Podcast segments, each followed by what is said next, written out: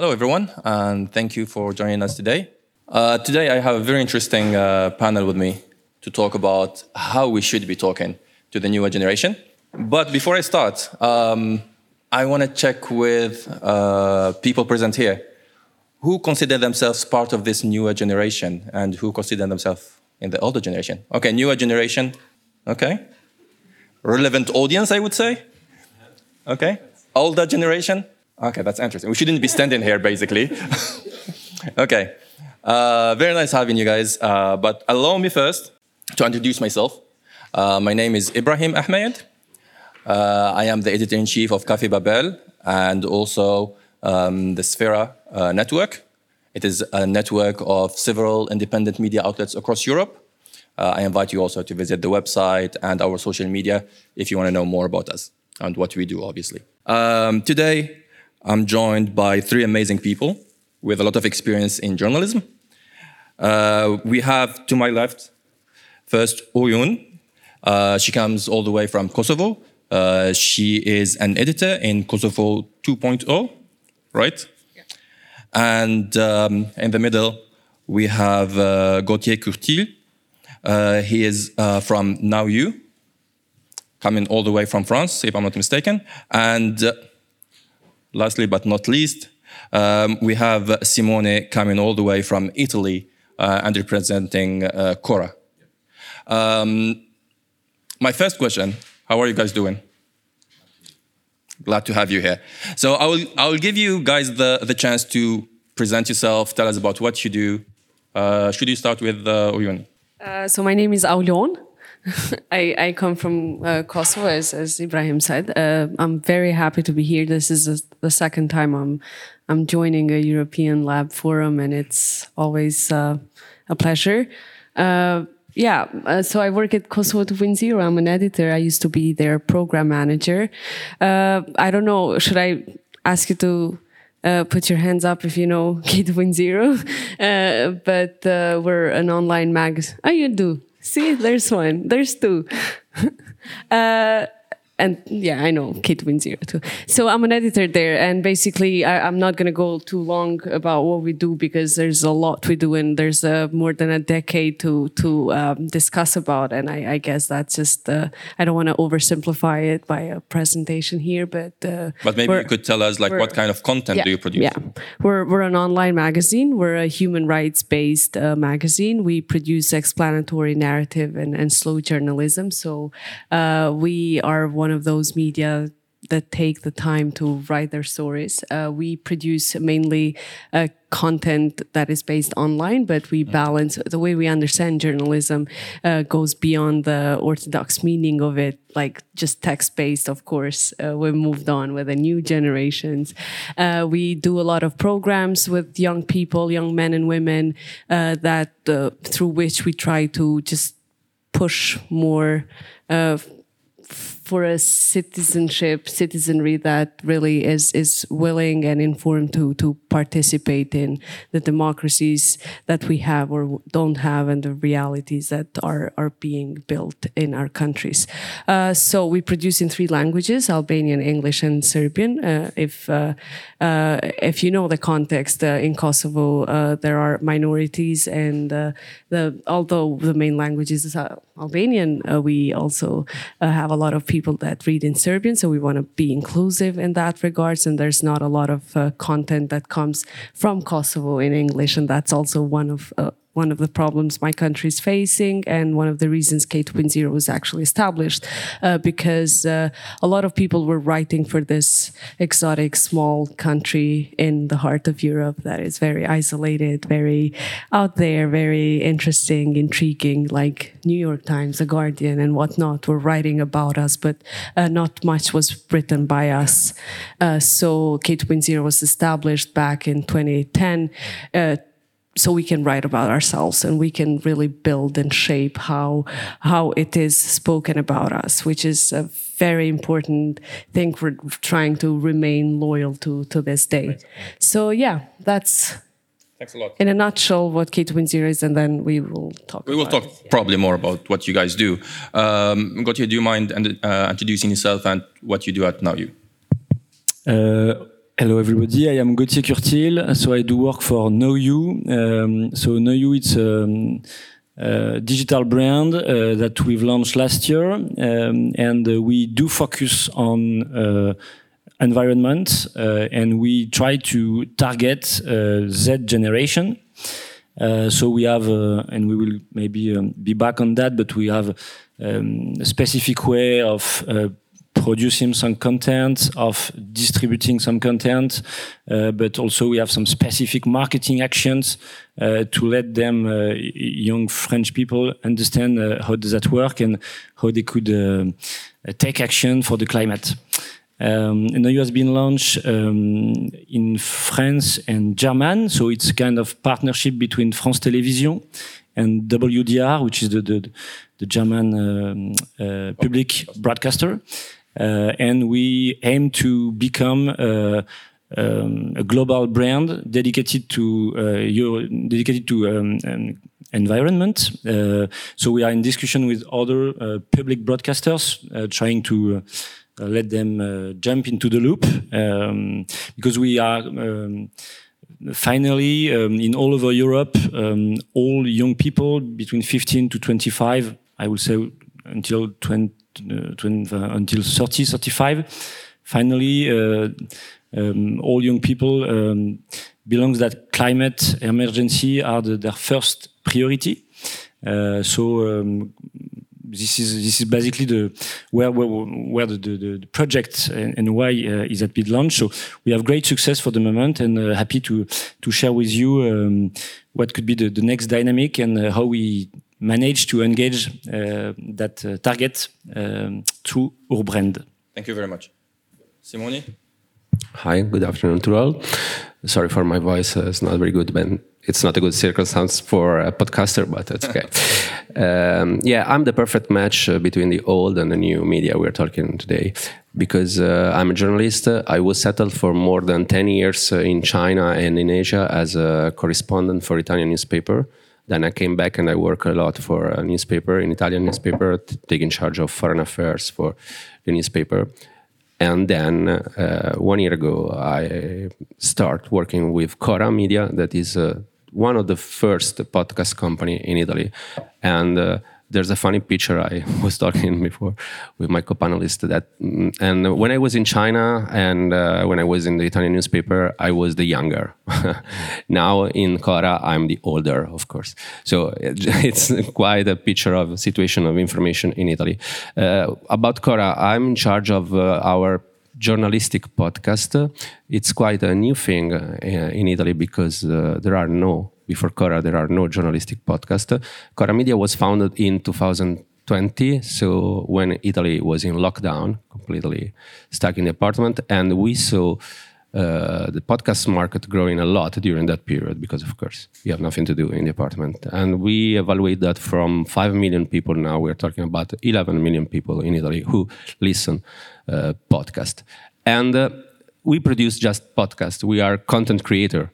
We are not a platform. We use platform to spread our podcast, and this is about maybe the business model we talk about uh, later. I don't know if I have to talk already about podcast we produce, or we are going on. We, are going to get to it for sure, but please continue your idea. Yeah, uh, we immediately understood that um, uh, the podcast uh, audience uh, is uh, composed by very young people, and it is a, a, part of society that is not uh, um, catched by the um, old media like newspaper, you know, TV talk show. Uh, you have to know that uh, in Italy, but I think in other parts of the world as well, uh, the information system is completely in crisis. A lot of newspaper quit. A lot of journalists are without job.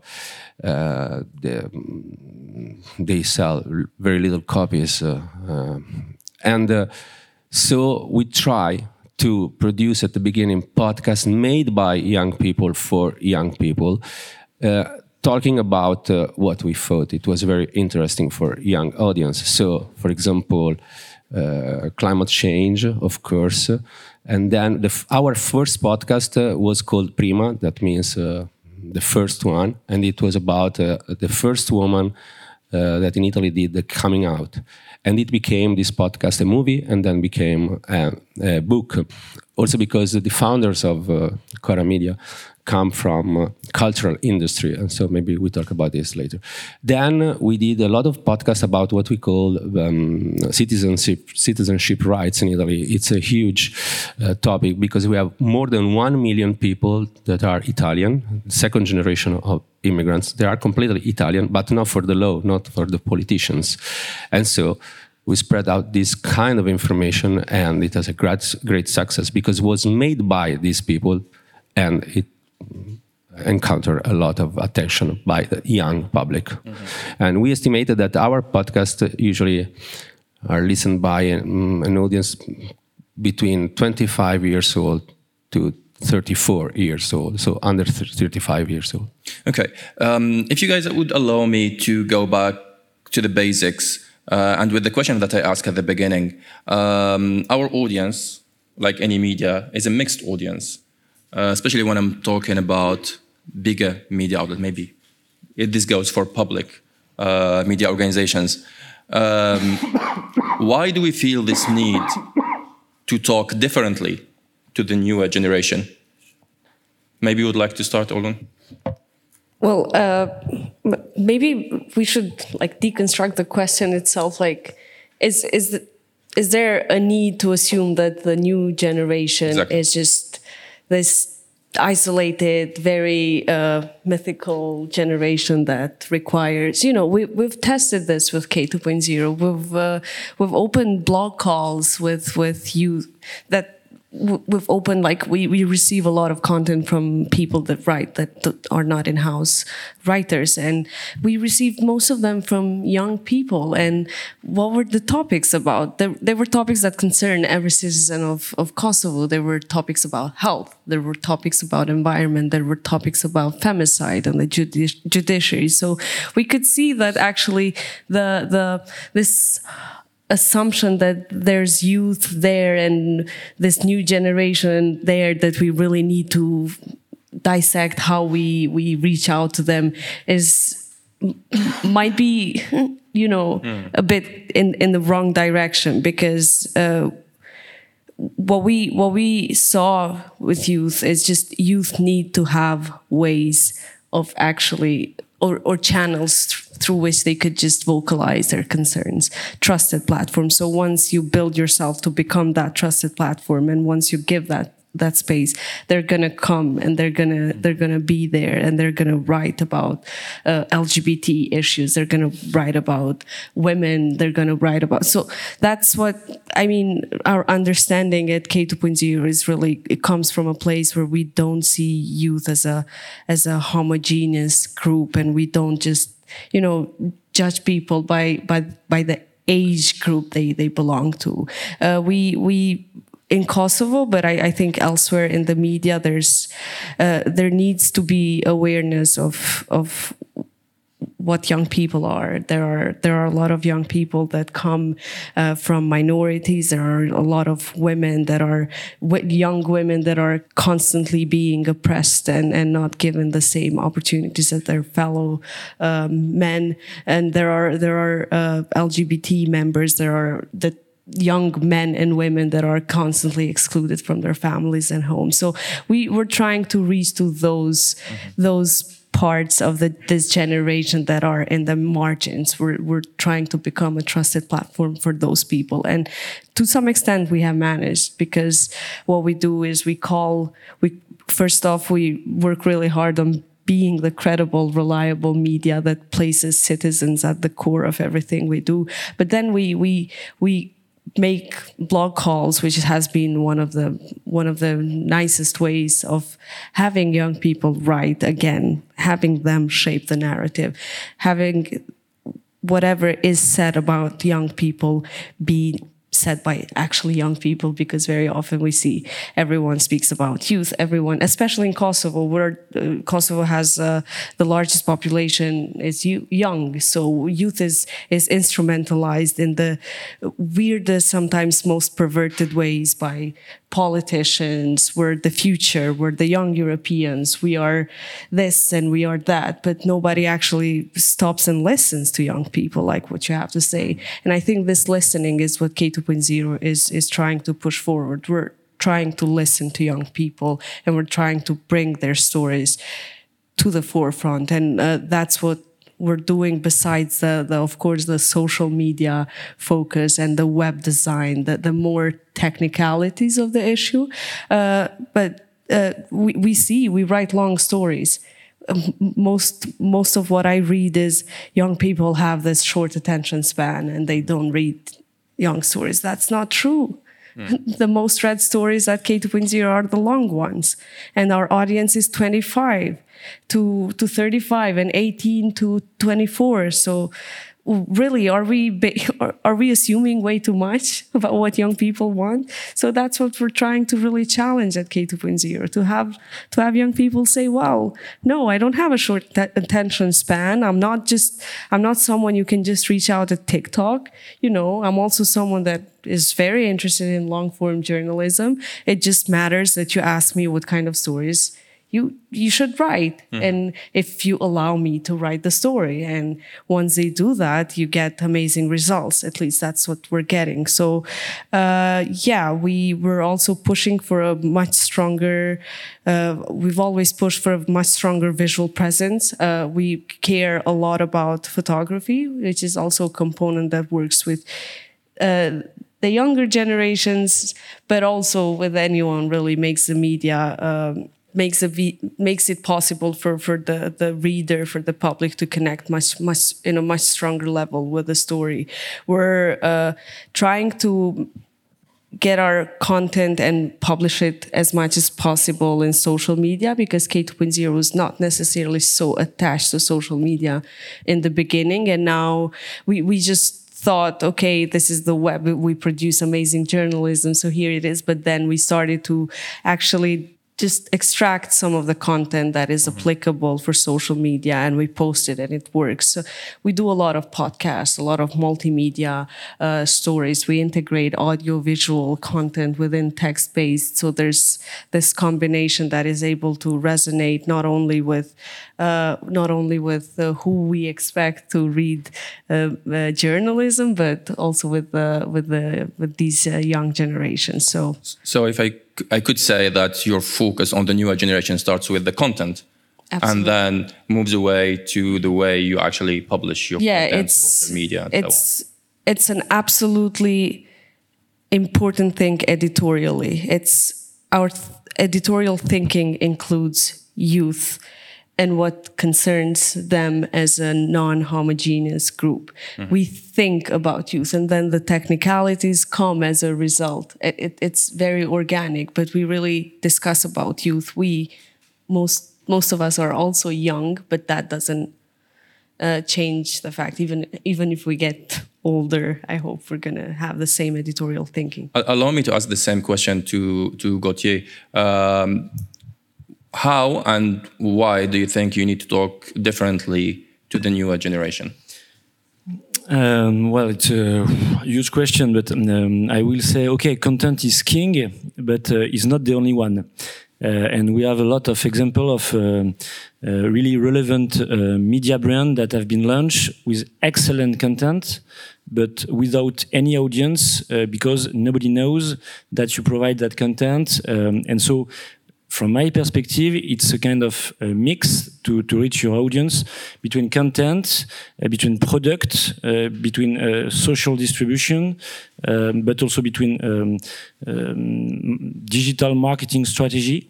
Um, so it, it's a global mix of all of that, and which is quite interesting about what you said and about the, the um, editorial line of uh, your um, your media finally, uh, it's a bit different from mine. We are more or less um, producing some short content. We try to uh, um, to give some some solution, some quick solution to that young audience to have the right keys to to, to fight uh, against climate change.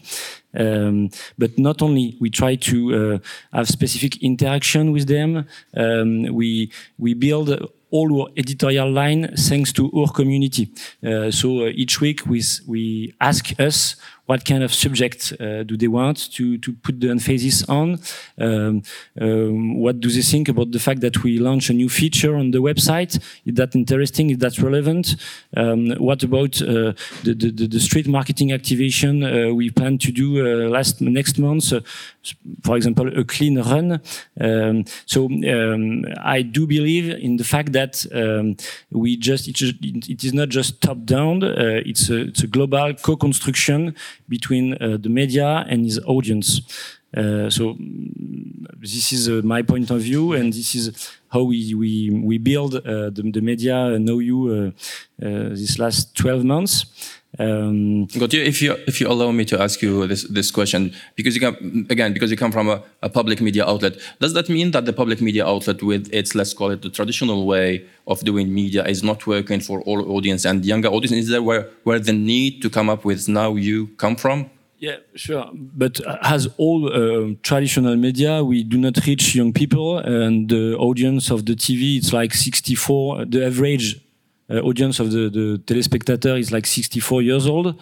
Uh, so even if we uh, reach younger people thanks to digital media, basically we do not reach uh, 15 to 25 uh, guys in French.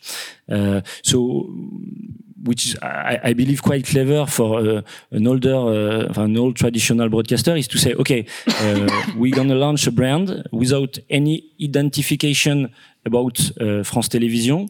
Uh, we give you a budget, um, and um, you have to uh, build a team, but it's a media done by young people, dedicated to young people. So all the team, all the guys who are working there could be journalism or it could be marketing, communicant, uh, people working on the product, uh, developers, designers.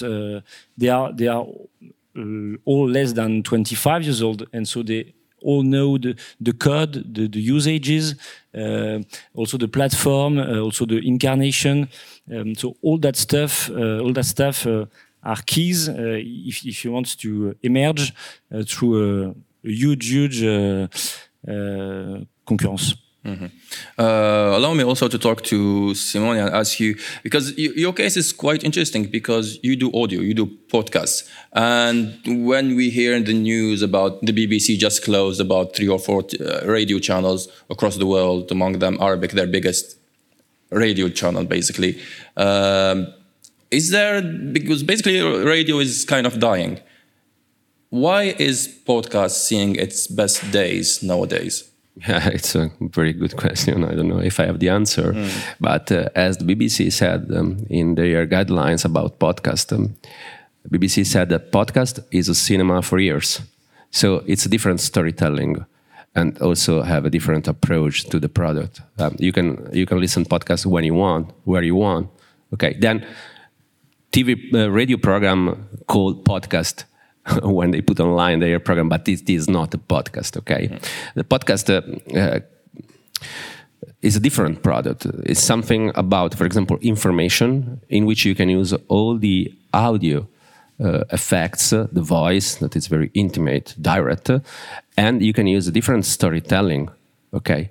In fact, for example, we did a survey. I completely agree with Aulun uh, about young people and uh, young genera- uh, content for young people made by young generation. Well, we did a survey and we discovered that okay, it's not. A, we discovered that most of the people that uh, are listen podcast they never bought a newspaper. Never. Okay, it's not a good thing in principle. Okay, because I, I read newspaper every day, for example, but why? Because they use a mobile phone to access information. And uh, in the same survey, they ask for what, what we ask: uh, what is the most important thing about information for you? It's the quality of information. So it means they don't find this quality in the old media, and they are looking for this kind of quality in the new tools, like, for example, mobile phones. In fact, after the podcast we released at the beginning, we use a lot of times some influencers, very popular uh, people in Italy, to produce podcasts about entertainment or stories also, and it works a lot. And so we decide to create some journalistic podcast. That it was something that really nobody believes it works because uh, everyone said, "Come on, they don't care. Young generation don't care about information. They don't care about foreign affairs. They don't care about what happens in the world." And so we uh, we started the podcast in the most difficult way we can, a daily one. And this is the reason why I have to go after this panel because it's everyday release one. But we choose a, daily podcast. It's called Stories. Okay, we don't have a, mm, a lot of fantasy when we choose the name, but now it works. It's like a brand because we are. It's more than one year. It it's going on, and uh, it we are in 2,000 episodes already, and uh, it is hosted by a very young journalist. She's 26 years old. She went in Afghanistan. She went in Iran, and she was the first journalist sent in a zone war in Ukraine the day after the invasion by a podcast company. It was quite impressive in the mar- in Italian market, and. Um, every day she uh, talks about what happens in the world, starting from a story, a person, a fact, an event, a city, everything. It's good. But we work like a newsroom, okay, like a like a newspaper newsroom, because the quality why? We, the information has to be very accurate. We have to verify every sources. We use sources. We do the fact checking. And at the beginning, we released an episode of five, six minutes. And this podcast was bought by uh, Spotify. It, now it's an exclusive Spotify. But when, for example, Cecilia was in Ukraine, she was very, you know, excited to be here. She wanted to say something more than a normal episode. So we did also episode of 20 minutes, for example. Spotify told us, ah, it's too long. Fuck you. What are you doing? It's too long. But we have the data that young people listen all the episode every time, okay, until 90%, just the credits, okay. And so it means that it works. So we want to, to do more about this. And so we create other kind of podcast, journalistic podcasts. For example, we create a weekly about fintech every young people use some fintech uh, tools every day you know? And okay we approach this kind of a topic with some critics as well. We are the host is uh, uh anna irrera is a she's a very um, famous uh, um, fintech journalist in uk she works for reuters and now for bloomberg.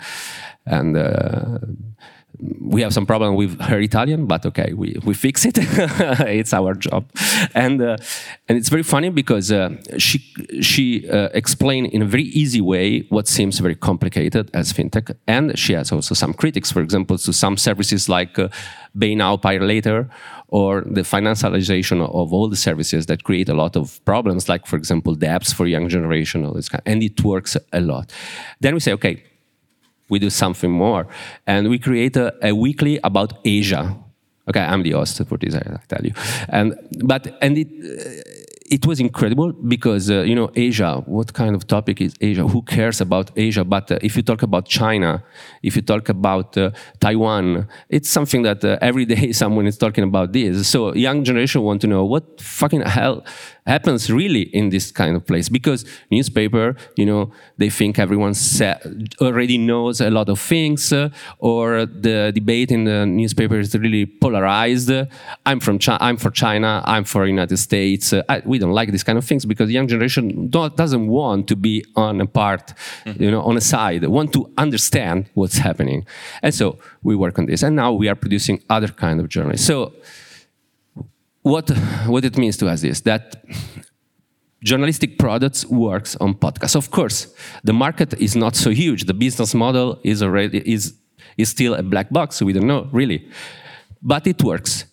And uh, it's a way also to create an interaction because cre we create a community. And thanks to social media and also to the platform, because, for example, Spotify organizes a lot of uh, meetings, uh, summit, uh, in which uh, the host talk with the listener it's really something, it's a completely another world uh, compared to the, the old media world, you know.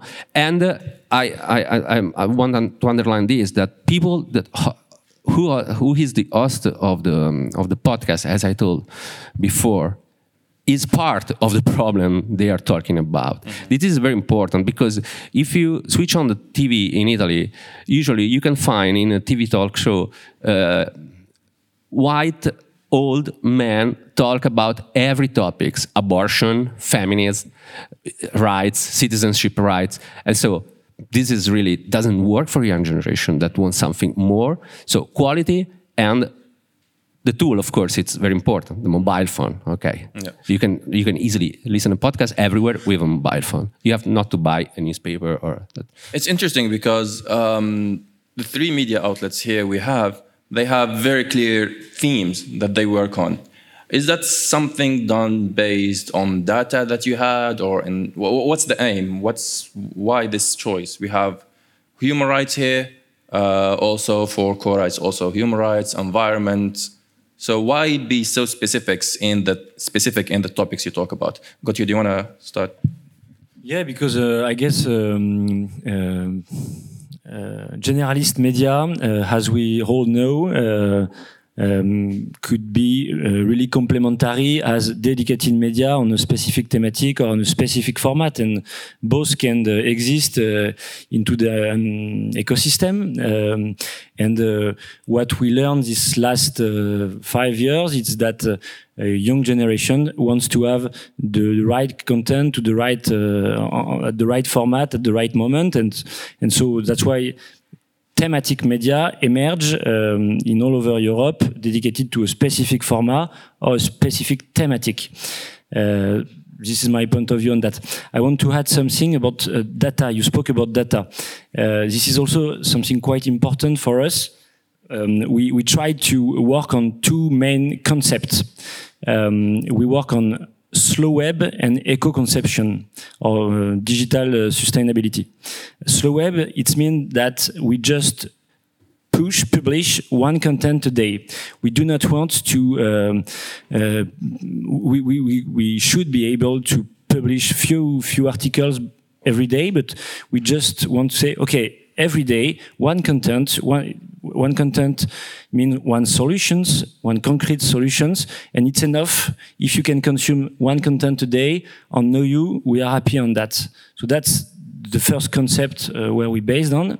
And finally, that young generation um, seems to be quite uh, interested about that slow web um, policy. And the second one, it's uh, sustainability, um, um, e- e- sustainability in terms of, of digital. I mean, uh, we are a brand speaking about ecology, but we also try to um, have a, a global footprint of our digital activity, which is try to be the less uh, expensive as possible. Um, so, for example, we decided uh, not to have any video player on the website. Uh, we decided not to launch any newsletter, and we decided not to have any external data tracking into our code. Uh, and so we do not know who are they, who are the audience. We just have a, a small tool uh, just to understand how many visits uh, we we have on the website every day, and also to to help some marketing campaign strategy. But uh, um, we do not uh, want to. Um, collect too many data uh, to that young generation and, and we try to be as clear as possible uh, to explain them that it's a new way of uh, imaging um, um, digital with impact um, and um, they seems to appreciate that global strategy in terms of slow publication and uh, eco-conception of uh, all the brand. And why exactly you don't want to to track? Is that for security reasons? Or what, what, No, no, what- where did the idea come from? because it's um, you know uh, digital activity uh, have four percent of the global footprint of the earth. And uh, we i'm not an expert uh, many people knows that but uh, they say that it's going to be 8% in uh, 2030 uh, and so uh, okay we we engage that young generation speaking about uh, global warming and we launch a brand that uh, uh, finally uh, help that global warming uh, s- s- still growing. So uh, we try to have a, a, res- a responsible um, position on that, and so we decided to have that media brand as clean as possible. And so for that, we decided not to launch specific feature. And uh, believe me, it's not easy to uh, engage young people uh, without data, without newsletter, uh, without uh, video content into the website. Uh, but that uh, challenge quite interesting, and, and finally there seems to be interest about that that, that, position. anyone wants to comment about this point? Because I want also to ask you guys about um, the use of social media because what I'm hearing is that the younger generation is still interested in long format kind of content. Um, but when we look at social media, social media has its own way of working, and they are they seem to be always pushing towards shorter content, uh, reels, stories, uh, things like this. We see shorts now on YouTube. Um, how do you manage to work with these social media when their direction is clearly different from what you're trying to do? Uh, yeah.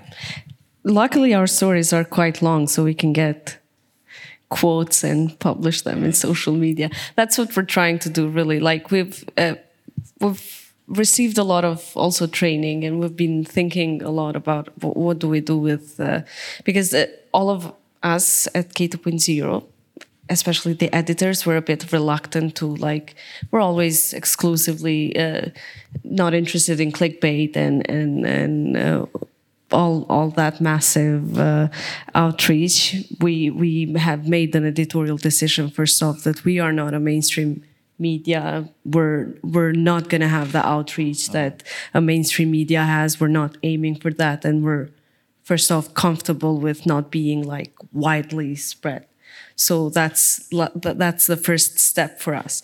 Do we want to reach uh, as many people and resonate with as many users? Yes, we we want to do that by sticking to our our reliable, independent, and explanatory long, uh, slow journalism. What we're doing right now, what we've tried and, and it's working really well is we're we're posting more uh, quotes and parts of, of the stories uh, in, in our Instagram and in, in, our Facebook. That's the two platforms that we focus more on, and Twitter uh, for another audience. But uh, like we just had a story about the Europride that was held in Belgrade uh, this year, and uh, we did interviews with many people that participated in the Europride. It was quite a quite a loud pride because of what happened in Belgrade and how they tried to ban it. So we went there, we spoke to people, and then we would just write the bigger story, publish it in the web, but then we would get the stories of each individual and publish them in social media, in Facebook and in Instagram. So those those works, but it's also important for us to lead the reader to our web because our web and uh, Google actually is the biggest is the the how people find us, like according to Google Analytics and other uh, uh, data to measure the impact, we we are not clicked by social media the most or Twitter or Instagram or Facebook, but by Google itself. So people go and search for us. Uh, so yeah, we're we're trying to and we publish a lot of video content uh, our uh, video explainers and video teasers uh, where in video explainers uh, as as uh, as Simone mentioned, we're just trying to make uh, complex information simple for everyone, and that's also something that we base strongly on Facebook. So it's it's also working a lot because there's a lot of complex processes happening in Kosovo, and it's been happening since forever. So we always explain those issues in video content, and that's also something that is working just almost exclusively in social media. So, I mean, these are some of the ways, and uh, now we're investing ourselves in a new strategy for our social media because we're also trying to see whether there are ways of uh, um, generating self income, like revenue, because we're donor based. Another challenge we can talk about. That's later. definitely yeah. another topic. So that's that's what we're doing with social media, and we're we're calling on young people a lot to write uh, writers, activists, individuals, scholars, whatnot, and they're responding to it. So it's it's going quite well. I mean, we're not the most liked media in, in Kosovo, but we are content with that. Uh, yeah, you, that's important. I think you you need to know where you are and where you want to be, and you, it seems you have a clear image of that at Kosovo 2.0. Simone, how does it work when you are uh, a podcast? How do you make use of social media where all the new yeah. generation is? Yeah, I would like to say something also about the first question, just in a nutshell. But I think uh, the the podcast world uh, in Italy, uh, it's quite a bet at the moment. Okay, we are learning by doing things. Uh, a lot of people, for example, say, "Ah, it is a bubble," uh, and of course, maybe it could be. But uh, we believe that if the bubble explodes, who win? Who has the best quality contents, especially the vertical content, the niche? Because uh, there are a lot of people who are interested with something really particular, you know, the nerds, the jakes, okay, and and so we are going on this direction. Then about data, uh, we don't use this because, uh, and this is about the business model we use also um, talking about social media because we have some branded content in which companies pay for some podcast uh, in which the topic is not the company, uh, at least as for now. Now it's something that is going to change, but we'll see. Then we uh, the, the the platform buy the podcast, so became, be, the podcasts are um, exclusive, Spotify, Audible, and we don't have all the data. So okay, uh, we have the data they want to, give us, know, not maybe all the data. And um, about social media, we use it uh, more to launch uh, something about, uh, uh, for example, we have an academy, a podcast school it is the second um, years we do this. Uh, the first year we had more than 6,000 uh, requests, people that want to do. We closed the number at 300. And, and so we use social media for the podcast backgrounds, for example, and, and to launch the podcast. But we use it as a, something that helps mm-hmm. the podcast, but we don't care about the conversion of a reel uh, to listen to the podcast. We we think it's and we'll see. I mean, uh, now is some is the market uh, the market is increasing, but of course it depends. Uh, how the business model would be sustainable. Okay, uh, Chora is quite big uh, there are other podcast companies smaller than Chora because Chora has stakeholder quite big. We have uh, uh, um, one stakeholder is um, is a cinema and TV series pro producer. So, for example, for us, it would be very important and interesting if a podcast could become a TV series of a movie. Uh, in, in the United States, already happens. You know, our school is This American Life serial, uh, the Daily of New York Times, and already happens that some podcasts become movie or TV series. This is what we should like to have in the future. Okay. Uh, one of the most important part, maybe in social media, is the ability to monetize. Um, that's basically the new business model for many content creators, I would say. Um, Gauthier, is that still important when you are public media?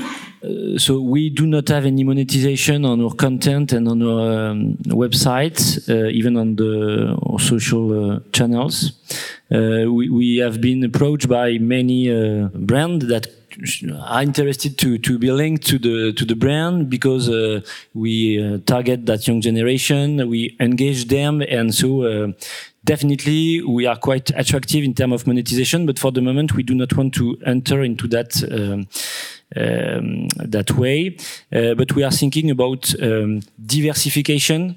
I mean, um, we could imagine some specific license uh, for games, video games, uh, around ecology, around the different uh, topics that we own. Um, so we are more thinking about that kind of uh, business model. Uh, I would say diversification more than monetization. But for the moment, we are owned by France Télévisions and and WDR. So all the running budgets are coming from them. All right. Uh, and let me go back to the question about social media and how you use it. Uh, obviously, for you, I guess you work within the social media uh, rules uh, because you are present on web and on social media as well. Uh, isn't that at the same time also restricting? How do you play with, with those rules? Yeah, not always easy. Uh, actually, at the beginning of the project, as we wanted to be an eco-responsible brand, we decided we wanted just to be on the website, and um, finally, quite hard to. Uh, be known uh, without any social strategy. Uh, so we've been launched on TikTok and Instagram and Twitter. Twitter more for the B2B, uh, B2B communication. Uh, and TikTok and Instagram uh, more to to trying to to uh, reach that audience, but it's quite hard actually to let them, thanks to the social networks, to let them drive to a website, and so we try to. Uh, think about new concepts uh, and to have different kind of uh, production of content uh, through the website. There are more snacking content, and uh, the solution are more on the website. So, um, but we know that at least 50% of the people who follow us on the on the social will never come on the website. This is not their usages, and so they just consume the brand on, on, on Instagram or TikTok. They appreciate what we do. Uh, they can uh, be engaged on, on, the social, but they will never click uh, to, to, to, reach uh, the website. Uh, so basically, I do believe that social channels are a new support uh, to um, distribute the brand. Um, but the, the, the link between both are not always easy to find. Yeah, uh, I mean, it's now clear that just the same way web clear, killed basically newspapers, social media is also clear, killing the web, and less people, more and more people are getting their news from social media, obviously. Um, I think after this question, we're going to start taking questions from uh, the old and the new uh, generation audience. So if you think about your questions, uh, please do now. Um, my next question, although it's not the topic of, of this panel, uh, but I still want to ask it. So what about the old generation then? Uh, do you talk to them at all? I can answer because I'm an old generation, so. Um, yeah, of course. Uh, for example, about politics, we we produce some podcast hosted by a very famous journalist of uh, old media, and about uh, elections, about uh, presidential election, and uh, these podcasts have an, uh, an audience uh, between 35 to 45 okay so it works for this kind of, uh, of, of the audience. But we discovered that some of this of these podcasts that we think uh, nobody of the young generation cares uh, they listen also this. Because i think that when you when you spread good information you create a, a like a um, a relation with your listeners. So, if Chora produce a, a good podcast about X, why I have not to listen something about Y? Maybe is good enough as well. So, you know, uh, and of course, uh, we produce uh, something more for the young generation because we have a lot of young people in Chora, so we are more interested in these kind of topics. But we understand that also topics that usually are considered uh, for old guys works a lot also for young guys. What I told you before. Well, what about in Kosovo 2.0? Because it seems like uh, long format is something that is appreciated uh, by other, by everyone, I would say. So how does that go with you guys? Yeah, we we are ourselves are surprised to the long form uh, success as well. Uh, so first off, it's it's really difficult to penetrate a market of media today because there's so many media, especially like online platforms that just have outreach because they're clickbait. They're also driven by by monetary. Uh, uh, like win and gain, you know, and business led. So it's really difficult. Uh, we are, we, I think we still attract more uh, younger generations, but the topics we tackle uh, includes citizens. So I, I, guess we, we have gained that reputation of a reliable media that people go to when they really need to figure out what's going on. But I don't think older people or younger people go to us to be like informed about the latest news. So that's like really tricky for K2.0 because we're always do we publish this? It's happening right now. We we're not that media. We don't publish it and once you don't they just go elsewhere, you know. So when people, I think, when people need a new perspective and to really understand what's going on, they come to us, older and younger. So I think we really speak to both generations. To be informed, I think they're we're just not that not, but, not that fast. Then I don't know if you use Facebook to get the older generation, for example. Because when I, when we launched my podcast, my mother said, "I don't find it on Facebook." I said, "Come on." Okay. That, yeah, that, my mother, my mother is not sorry to interrupt. Yeah, sure. Uh, my mother also follows us on Facebook, and she's always on Facebook, so we're there. So I guess we're we're doing a good job with the mothers. no, I, I confirm my mother is also on Facebook. You can so. contact them, so they talk about something. my father is not, though. Uh, okay. Um, what about now? You obviously the older generation yeah, is no, not no, part we, of your we, um, we target young people, but um, um, um teachers and uh, parents uh, seems to appreciate the content that we produce. Um, and for example, we've been just uh, we are in negotiation with the uh, education uh, ministry of France uh, because they, they want to push our content through uh, the, the, the, college and, and the different uh, schools. Uh, so it means that uh, we find um, the good uh, editorial line to uh, engage engage that young generation face to the climate. And um, so it's interesting to say to have some parents who said, "How oh, my son has 17 years old, and I don't know how to what to tell him about that."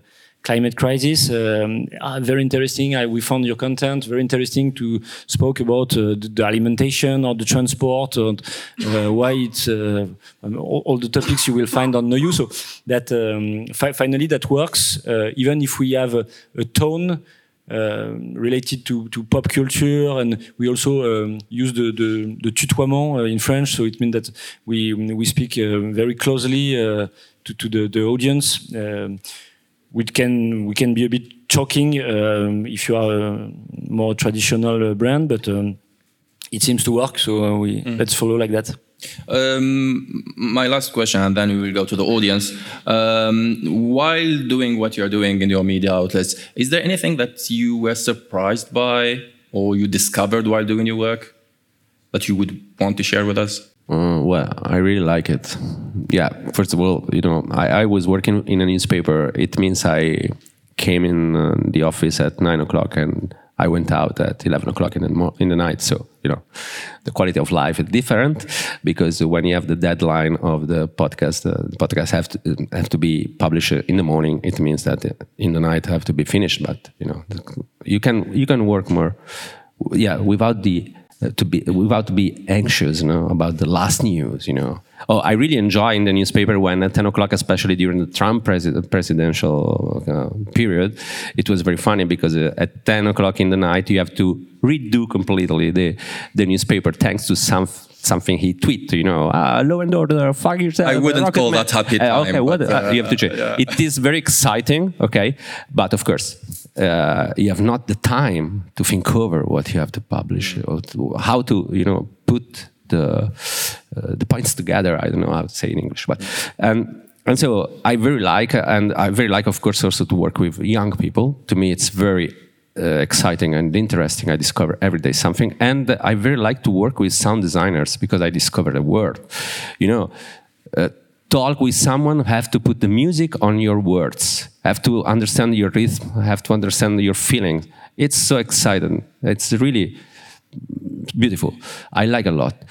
And uh, then I have to learn also a lot of things. For example, to be very clear, uh, the, to write an article is completely different than to write uh, a text to be read by someone else. Sometimes when I have to, to write something for Cecilia, for example, usually she writes on herself, but uh, on some topics, for example, I, I, give the, I give her some help.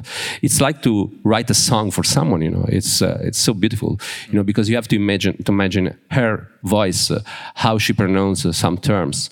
And then, of course, you have to be really accurate in the pronunciation of the names. Uh, you know, it's not so easy. In fact, there's some.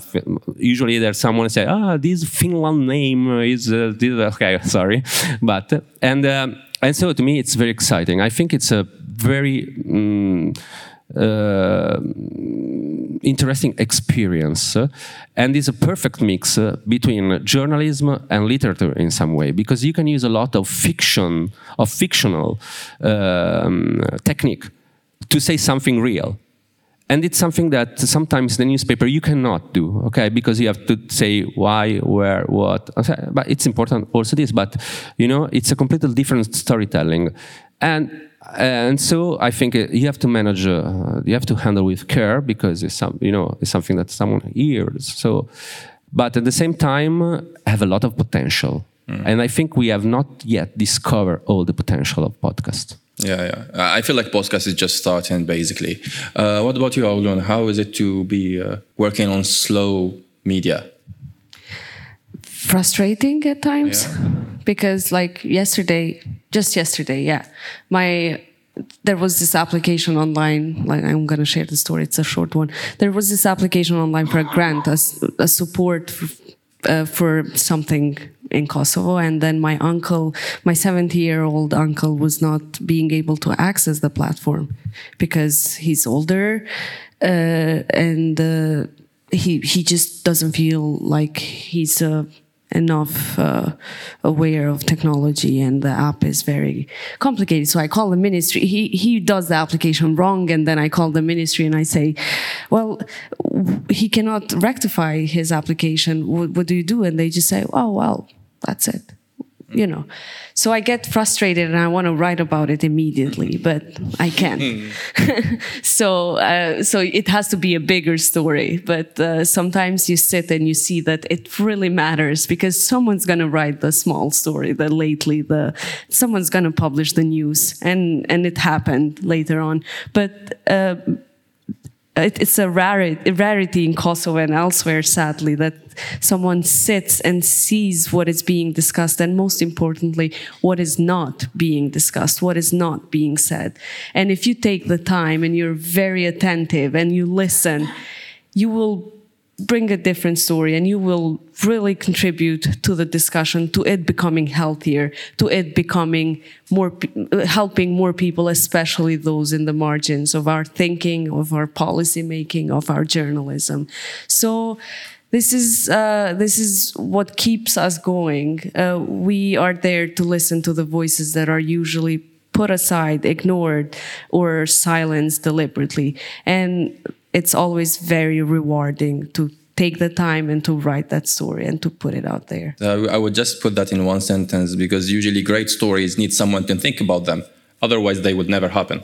So that's how I feel about the work that we do as journalists, generally speaking. They, they need someone to think about that, but many of my fellow journalists in Kosovo think about the stories, but they work in media that are mm. owned by businessmen or oligarchs that only care about money or clicks and uh, they think of the story but they can never put it Publish. out there so it's important to think of the story to have someone that's a platform that supports you to write the story and you know supports you all the way through to push forward and, and put it out there because mm. it takes a lot of resources to put a, a story out there you know so Gautier, what about you? Because you made the move from traditional media to this new media. If I'm not wrong, correct me if I'm wrong. Uh, how does it feel to work on this? Well, I really appreciate my job, and um, it seems to give a kind of sense uh, in my small career. So um, um, I, I, really like uh, working and trying to help that young generation. As a public media services, it's a kind of uh, goal that we have to uh, all uh, reach, um, and so uh, having a small impact into that media industry for me, it's it's enough and it's a great, uh, it's a great uh, job. Perfect. Uh, let's try to take some questions from the audience, if you guys don't mind. Thank you. Uh, thanks for all your comments. They're, they're fascinating. Um, I'm very interested in podcasts and podcasting. And I, I noticed you made a comment about um, political podcasts are still something that seemed to be mainly for older generations. Um, I mean, but but surely also the younger generation they need those political podcasts more than ever. I mean, what just what are your thoughts in terms of if you had to imagine a political podcast for for like the eighteen to thirty year olds, uh, what would that look like? Um, we we did some political podcast, and uh, the podcast we thought for young generation talk about topics they are interested in, you know, starting from funny things like cannabis, for example, law, but also rights and a lot of things. You have to know, I don't know um, how it works here, but uh, in Italy, uh, in the newspaper, politics uh, is mm, usually about rumors or like something like House of Cards, you know and uh, young generation doesn't care about this. They want to know this law will be passed.